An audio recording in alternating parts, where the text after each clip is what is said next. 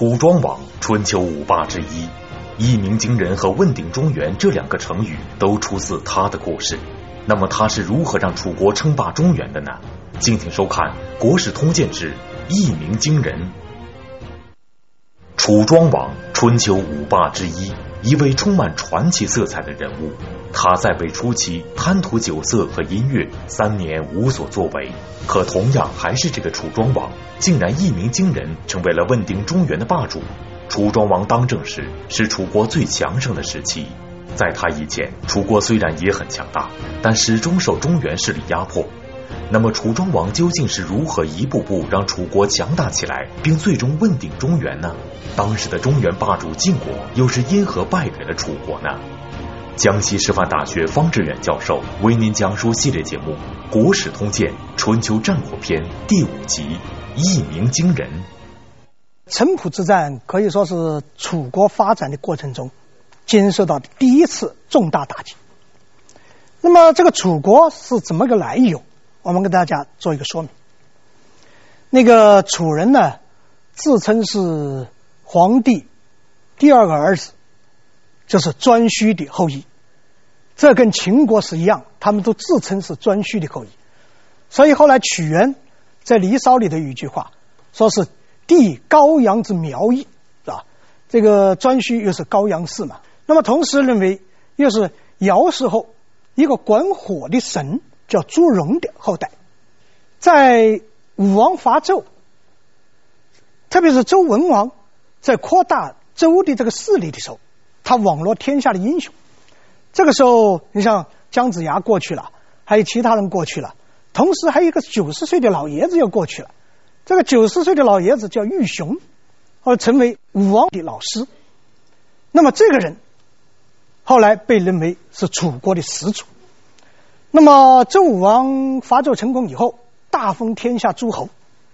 这个时候，豫熊已经去世了，于是他找到了豫熊的曾孙，叫做熊绎。也给他封了一个国，但是这是一个子爵的国，叫楚国。他的国封在哪里啊？他的国就封在丹阳这个地方，叫丹阳。那么按照一般的解释，这个丹阳是在现在湖北省的枝江。又有一说，我倒赞成这一说，是在湖北省秭归的东部。那么通过长期的发展，它逐渐由一个非常小的一个部族。逐渐扩大了。那么我们曾经还谈到过，当年那个蚩尤和炎黄打仗的时候，他带着九黎部落，后来战败以后，一部分留在中原，一部分南撤到长江流域的云梦和彭泽之这一带，也就是现在的湖北和江西这一带。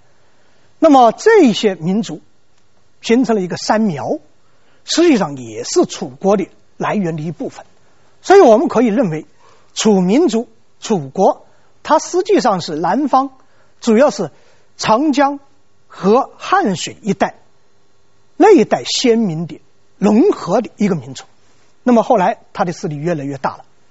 在楚国的发展中啊，有一个国君是带有划时代意义的。这个国君的名字叫熊通，因为楚国后来就以熊为姓，包括现在湖北省。江西省南昌市熊都是主要的姓，那么他们就是楚的后代。那么在熊通的时候，我说他是划时代的，划时代的人物一般有两大特点，或者是制定规矩，第二是不守规矩。那么这个熊通啊，他就属于不守规矩的，但是同时也制定规矩。我们过去也谈到齐桓公在中原会盟诸侯。晋文公又在中原会盟诸侯，实际上真正比较早会盟诸侯的，楚国是一个，就这个熊通。早在公元前七百零四年，周桓王十六年的时候，那么他已经在南方长江流域，在汉水会盟诸侯了。当时参加会盟的有十来个当地的诸侯国，包括申国、雍国。云国等等，甚至对两个没有来会盟的这个诸侯国，他进行讨伐。一个叫黄国，他去讨伐；还有一个现在湖北随州一带的隋国，他进行讨伐。那么在讨伐隋国的过程中，隋国的国君就跟他说：“他说你我都是友好邻邦，用得着打仗吗？”熊通说：“你看看，不但是我们这里乱嘛，你看看中原，中原不是乱得一塌糊涂吗？”他说：“我们这个国家楚有这种能力，在中原我们搞定秩序。”他说：“现在我要求你做一个事，我可以不打你，做一个什么事？你们不是经常和周天子要沟通吗？要去汇报工作吗？你们就代表我提出一个要求，要求中周天子。”承认我的一个身份，什么身份？王。你周天子是周王，我楚也要叫王。谁不敢不答应？于是他的使者到了东周的时候，就向周桓王提出说：南边一个蛮夷叫楚，本来是个子爵，现在他的国君要称王了。理所当然，周天子不答应的嘛，那不乱套了吗？就天下就我一个王嘛。还能够有好几个王吗？不行。结果隋国的国君把这个消息向楚国一传递，这熊通很牛的了。这熊通说：“你不让我称王，难道我就不称王吗？我自己称王。”于是楚国在公元前七百零四年，熊通自称王了。后来人们给他一个号叫武王，就是楚武王。这是中国这块大地上那个时候的第二个王。这个楚武王死了以后，他的儿子叫楚文王继位。楚文王继位以后，把国都由丹阳，也就是由现在的秭归的东边，迁移到现在的湖北省的江陵，当时叫郢都，迁到郢都了。那么，经过武王和文王的发展，楚国发展。蒸蒸日上，特别是到了郢都以后，以江陵为中心，四处扩散。那么到了楚成王的时候，就是经历过城濮之战这个败仗的成王的时候，他已经非常强大了。他在城濮之战的前六年，我上节课曾经谈到过，曾经打败了当时号称强大的宋国，甚至把宋襄公也打伤了，破灭了他的霸主梦。城濮之战虽然阻断了，一时阻断了楚国北进的这个势头，但是他无法遏制楚国继续发展的态势。但是楚成王城濮之战以后不久，过了几年吧，楚国发生内乱了，楚成王又犯错误了，犯什么错误啊？犯晋献公曾经犯过的错误，他也立了太子。但是后来又想把他喜欢的一个女孩子的儿子立为太子，而废掉原来的太子。但是楚成王的太子不是晋献公的太子，他怎么样？他发动宫廷政变，把父亲逼作自杀了，自己做国王了。因此，这个王后来人们把他叫做楚穆王。春秋五霸之一的楚庄王一继位，三年不理朝政，只顾吃喝玩乐。可是他却成为了楚国最有成就的君主，这又是为什么呢？《国史通鉴》之一鸣惊人。楚国经过几代楚王的发展，逐渐强大起来。公元前六百一十三年，春秋五霸之一的楚庄王继位。可是这位新君的所作所为，却令楚国上下大跌眼镜。楚穆王死了以后，他儿子继位。这个儿子很好玩，名字叫熊吕，伴侣的侣。这个熊女啊，继位以后三年，不管国家的事，也不出去，一天到晚待在宫廷里面喝酒，跟女孩子玩，还有特别酷爱音乐，而且不允许别人向他提意见，发出命令：敢谏者死无赦。你如果哪个想对我提意见，杀了，不赦免。楚国有楚国的昏君。但是楚国也有楚国的正直的大臣，这三年都不干事，这个国家不是国将不国了吗？结果有一位叫做武举的人，前面还有一些肯定。那么历史记载，这一位叫武举，又让人传信进去，说报告国王，我要见你，兄弟一听，还有不怕死的，说见就见吧。然后一进去，看到这位国君很有意思，左手搂抱着郑国进贡的美女，右边搂抱着从越国进贡的佳丽，身边全是钟鼓乐器，醉眼朦胧。他听到这个武举进来，连眼都不眼都不睁，头也不抬，就冷不丁问一句：“不怕死吗？不怕死。”说，那个武举也不管他说怕死还不怕死，也不管这个国君看他还是不看他，还是斜视他还是正视他，他不管。他说：“我跟你说个事，刚刚听来的一个事，一个什么事啊？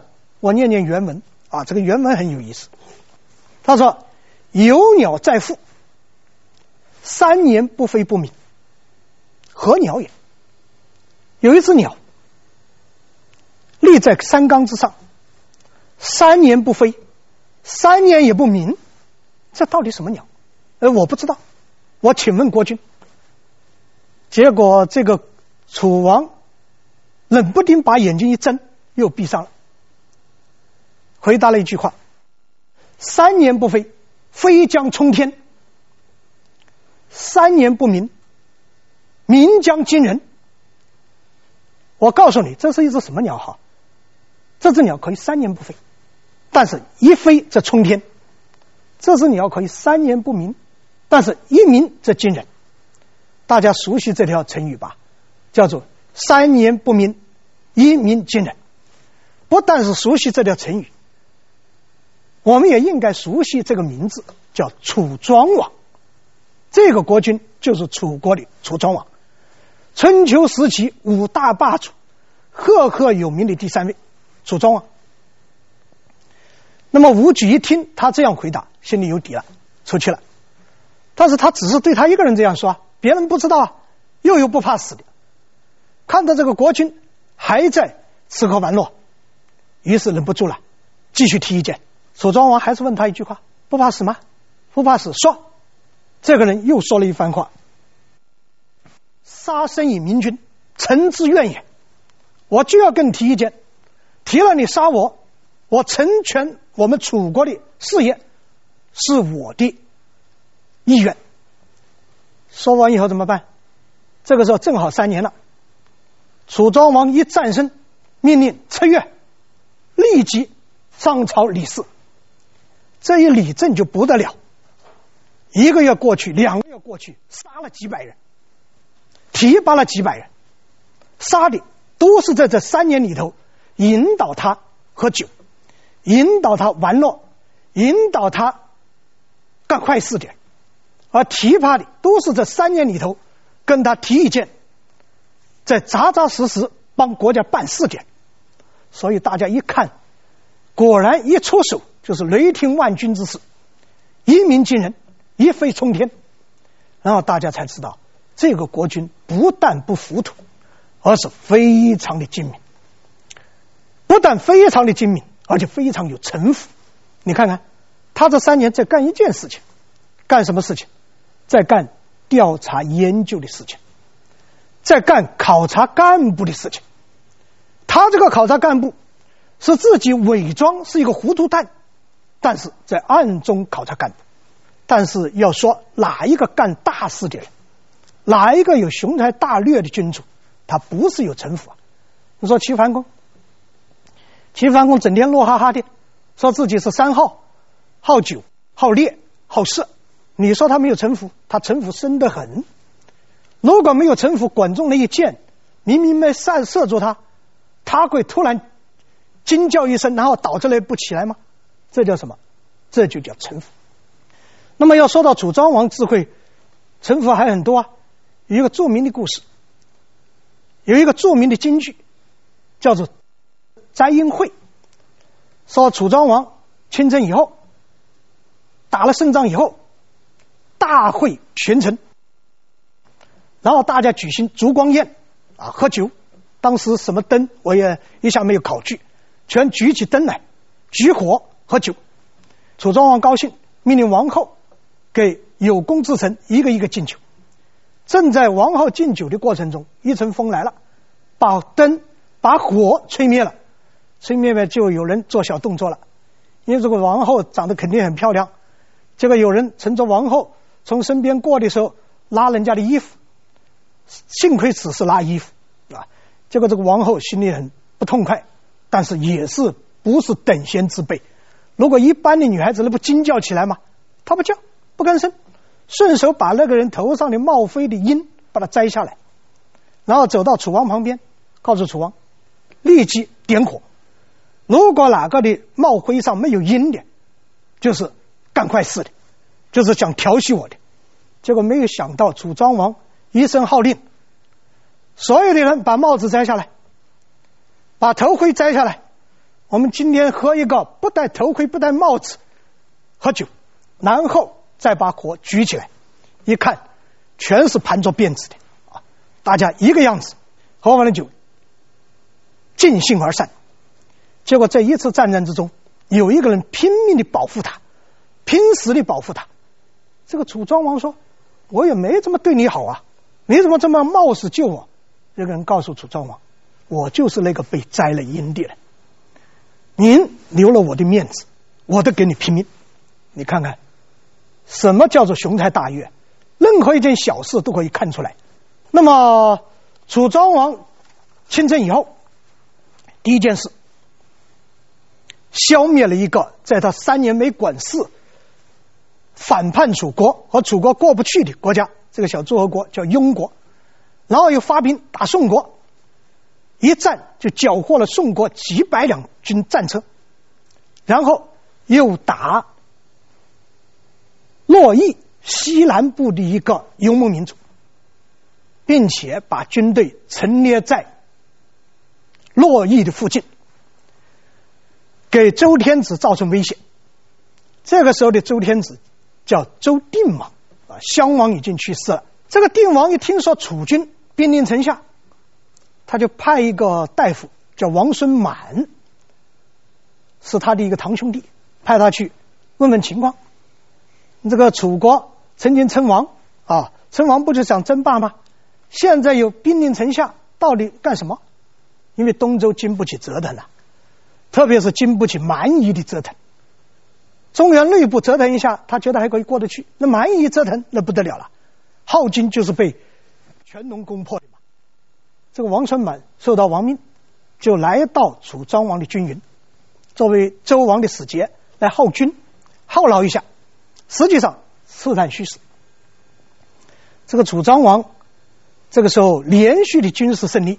也有点胜利冲昏头脑了，因为他说了：“三年不飞，飞将冲天；三年不鸣，鸣将惊人。现在既冲天了，又惊人了。”于是看着王孙满，陡然说一句话：“听说你这个周有一个镇国之宝，是大禹时期留下来的，叫九鼎啊。不知道这个九鼎形状是什么样子，也不知道这九鼎到底有多重。你看看，问这个事。”这个事就变成一条成语了，叫什么成语？问鼎中原。所以中国很多的成语都是春秋战国时期来的啊。问鼎中原，这王孙满不是等闲之辈，他是周襄王的孙子。在周襄王时代，秦国曾经发动过一次战争，打郑国。打郑国的过程中，就要路过东周。他在经过东周京师的北门的时候，这是经过周王所在地啊。周天子就站在城楼上看了，但是秦国的将领当然也表现出对君周天子的崇敬，统统把头盔摘下来向周天子致敬。但是另外有炫耀武力，从车上一下跳下去，要跳下去，然后从地上一下跳上车。你看看炫耀武力。当时王孙满还是个小孩子。站在他祖父旁边，就悄悄地跟祖父说：“秦军此战必败。”这个周襄王大吃一惊：“这小孩子你懂什么？你根据是什么？”王孙满说：“兵者诡道，秦军千里偷袭郑国。如果我们看地图一看，秦国在关中，郑国在中原，千里偷袭，你应该是悄悄地来，悄悄地去。”什么原因？因为中间你要路过很多地方，很多军事险要的地方，还有很多大国的地方，有楚国，有晋国，那你不必败吗？你这样炫耀，结果果然秦军偷袭郑国没有成功。中间有个故事，说这个商人悬高卖牛啊，听说听说那个秦军偷袭，他一方面派人到郑国去汇报，另外把自己的牛啊酒啊去见秦国的将领，说我们的国君知道你们来了，派我来犒劳。这秦军就觉得这消息都传出去了，打仗没信心了。后来我又准备撤军，撤军的过程中遭到了晋国的埋伏，结果全军覆灭，三大将领全部被俘虏。王孙满的名声从此名震天下，大家都知道这个王孙满了不起，是高人。但是楚庄王不知道。这王孙满一听楚庄王问鼎问鼎中原，问鼎之形状，问鼎之轻重，觉得该教训一下这个蛮夷国君了，于是说了一句话：“在德不在鼎。”什么意思？要服别人，靠德，不是靠这个鼎。鼎有没有都是无所谓的。那么楚庄王也是软硬不吃的啊，然后说：“你别装狂。”我们楚军的将士，只要把矛和机上的钩钩把它敲下来，我们就可以做你的九鼎。你不就是几个破鼎吗？我就可以筑起来。王孙王一听更狂妄了，然后觉得还是要谈，于是跟楚庄王谈，说本来这个大禹筑鼎，他在鼎上啊，把天下的这种金属把它熔成鼎，意思就是说不要打仗了，同时把各个地方的。鬼鬼神、鬼怪都刻成图文放在鼎上，让大家驱祥、避邪，来远离灾害，是这个意思。那么后来夏失德了，这个鼎就到了商；商失德了，这个鼎就到了我们周。如果你君王有德，这个鼎虽然小，但是它很重；如果你这个君主没有德，鼎虽然重。但是实际上很轻。然后王孙满问：“你说能够说鼎的形状和重量吗？它跟重量有什么关系呢？”虽然楚庄王仍然不服气，但是我想，王孙满和楚庄王的这一番对话，实际上是使楚庄王接受了一次中原文化的洗礼。那么，从楚庄王以后的一些行动中，从楚国以后的一些发展中，他和中原文化实际上越来越接近。一心想要建立霸业的楚庄王，把战火烧到了中原。此时，称霸中原的超级大国晋国会怎样应对来势汹汹的楚军呢？《国史通鉴》之一鸣惊人，一鸣惊人和问鼎中原，让我们看到了楚庄王的野心和抱负。可是，仅有抱负是不够的。要想成就霸业，楚国必须要面对一个强大的对手——中原的霸主晋国。那么，此时的晋国是什么状态呢？面对不断强大起来的楚国，晋国又会如何应对呢？请继续收看《国史通鉴之一鸣惊人》。楚庄王在位一共是二十三年，在他执政的前二前十三年。晋国的执政是一个著名的人物，叫做赵盾。这个赵盾是跟随着晋文公流浪了十九年，然后又在晋国的政府里头起着十分重要的作用的一个人物，赵崔啊，是赵崔的儿子。我们甚至可以说，赵盾他是那个时代，他们这个时代整个春秋时期最具有能力而具有铁腕手段的。一个政治家，那个当然也有的人对他提有意见。以后我们将要说到，因为赵盾的这种铁腕，导致了赵家的整个灭门啊，灭门之祸。因为当时就有人提传出来，对他父子两个的评价，说他父亲好像是冬天的太阳，因为他父亲专门做和事佬的啊，专门调和矛盾的，而且自己专门有容易就往后面退的，非常谦虚的一个人。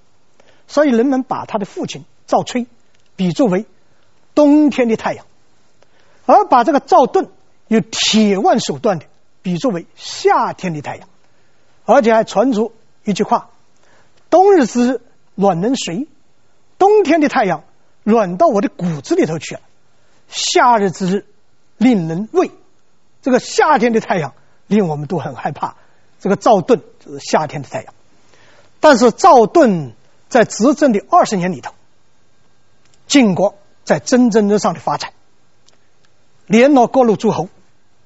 会盟各路诸侯，晋国仍然保持霸主的姿态，但是在楚庄王执政的后十年，赵盾去世了。赵盾去世了以后，不但赵盾去世啊，我们甚至可以说一个规律：凡是一个强有力的统治者统治了一段时间以后，他去世以后，那么这个国家一般要发生一种混乱啊，就像管仲。强有力的管制，那么齐国在他死了以后发生变化，那么晋国也一样。赵盾死了以后，晋国的各个大家族，有些贵族，赵、韩、魏、士、范、盖，以及中行、智等等其他的家族，都各行其事，国家没有一个统一意志了。这些个家族。一方面围着自己的利益在争斗，另外一方面也为了整体的利益而团结，所以这里头又有勾结又有斗争。而在这个时候，楚庄王出现了，这种国际形势就对楚庄王的称霸他很有好处。所以我也不断的说，一个国家的发展，一个国家的强盛，它离不开国际环境，要看看国际环境对你有利还是不利。离不开国际格局，这个格局对你有利还是无利？那么现在这个格局对他有利了。齐国在齐桓公死了以后，很少问其他的事情；秦国在秦穆公死了以后，也很少过问中原的事情。那么最大的对手晋国，赵盾去世，内部陷入一个春秋时代，谁也不服谁。这个时候，楚庄王称霸就有希望了。因此，他又开始打了。这一次北上打谁？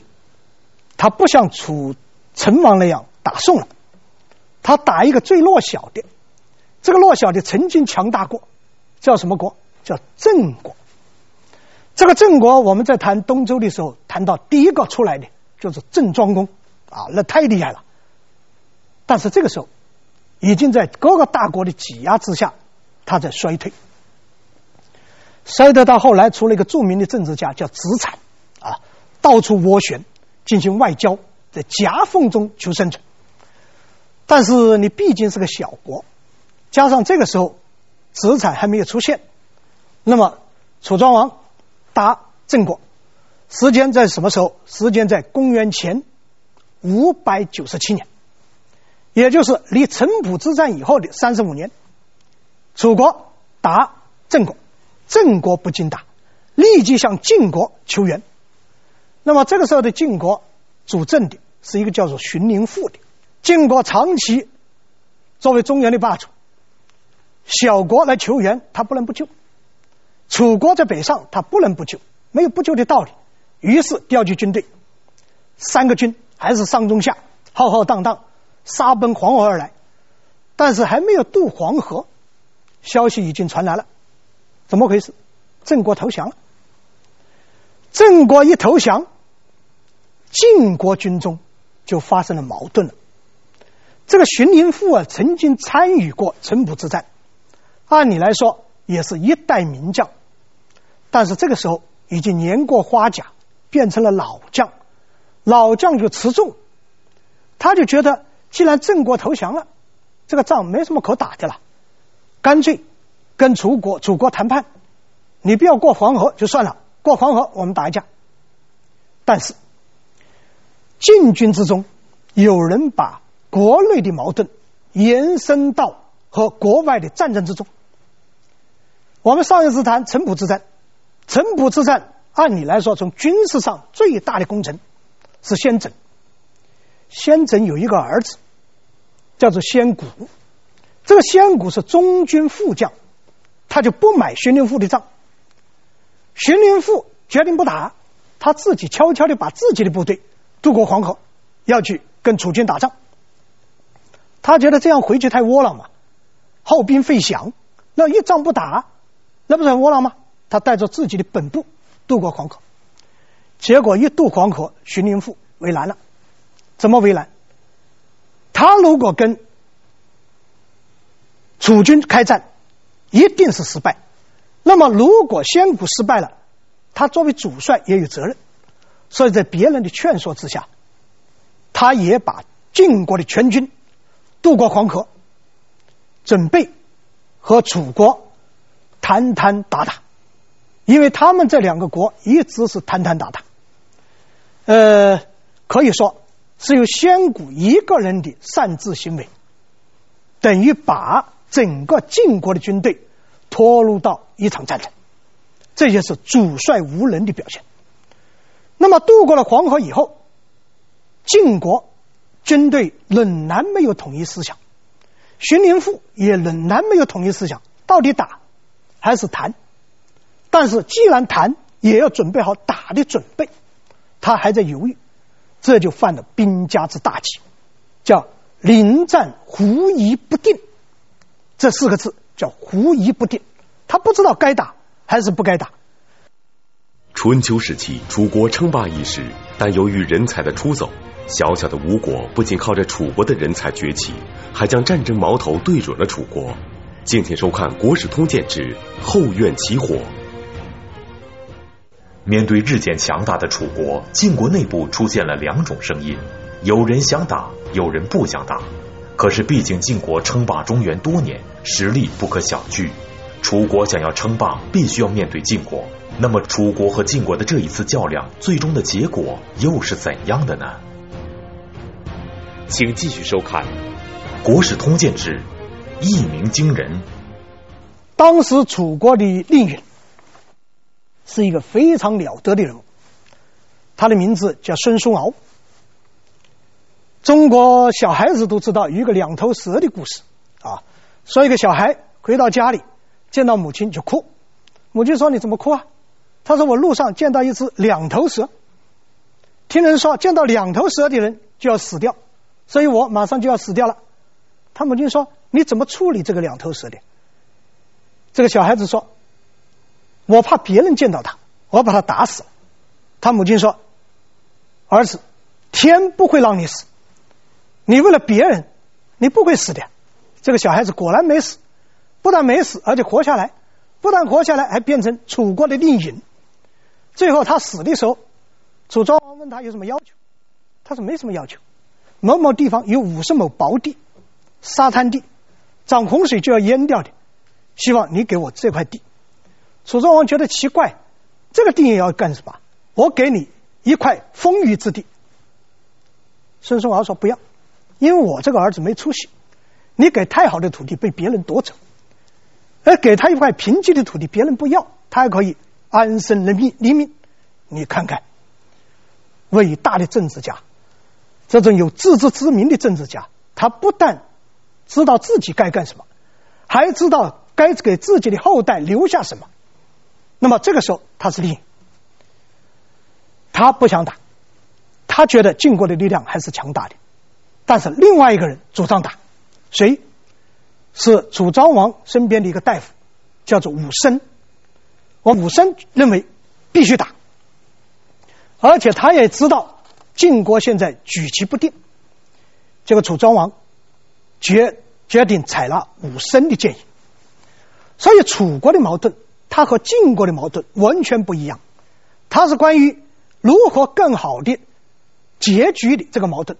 而且楚庄王有决定权，一年九鼎决定打，但是打怎么打，又用阴谋诡计了。楚庄王派出使者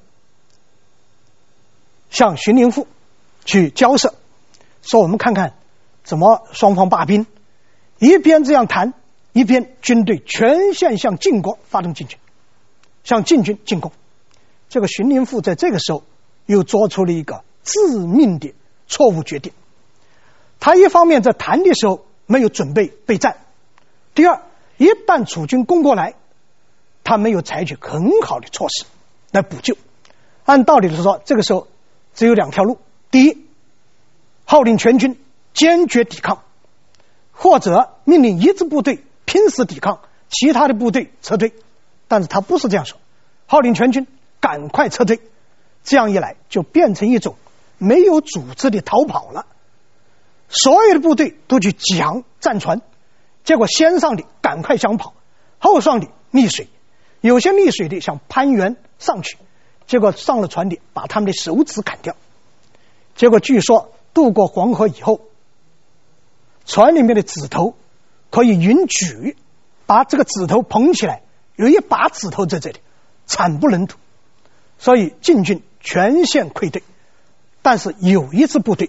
上军的统帅是一个很有理智的将领，他在之前就做好了准备，所以当楚兵打下来的时候，他已经层层设伏，所以上军晋军的上军没有受到损害。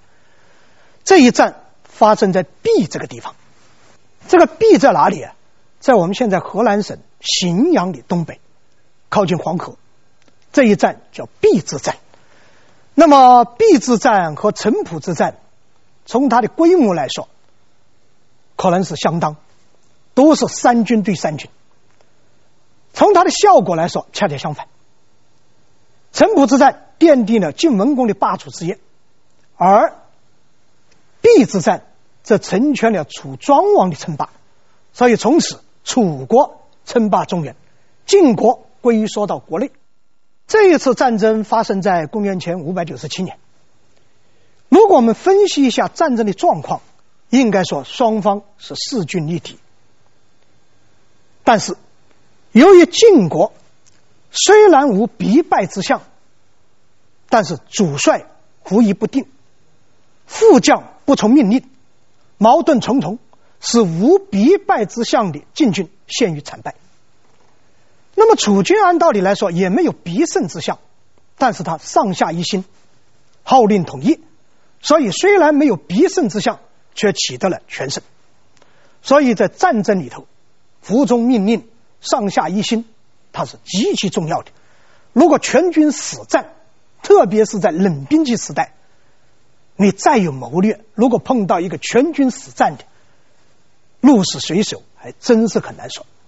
所以，刘伯承同志在军事上老是强调一句话，叫“两军相遇，勇者胜”。两军一用上，你就没有必要狐疑了，哪个勇敢，哪个胜利。那么大家要问，那么其晋国以后怎么样？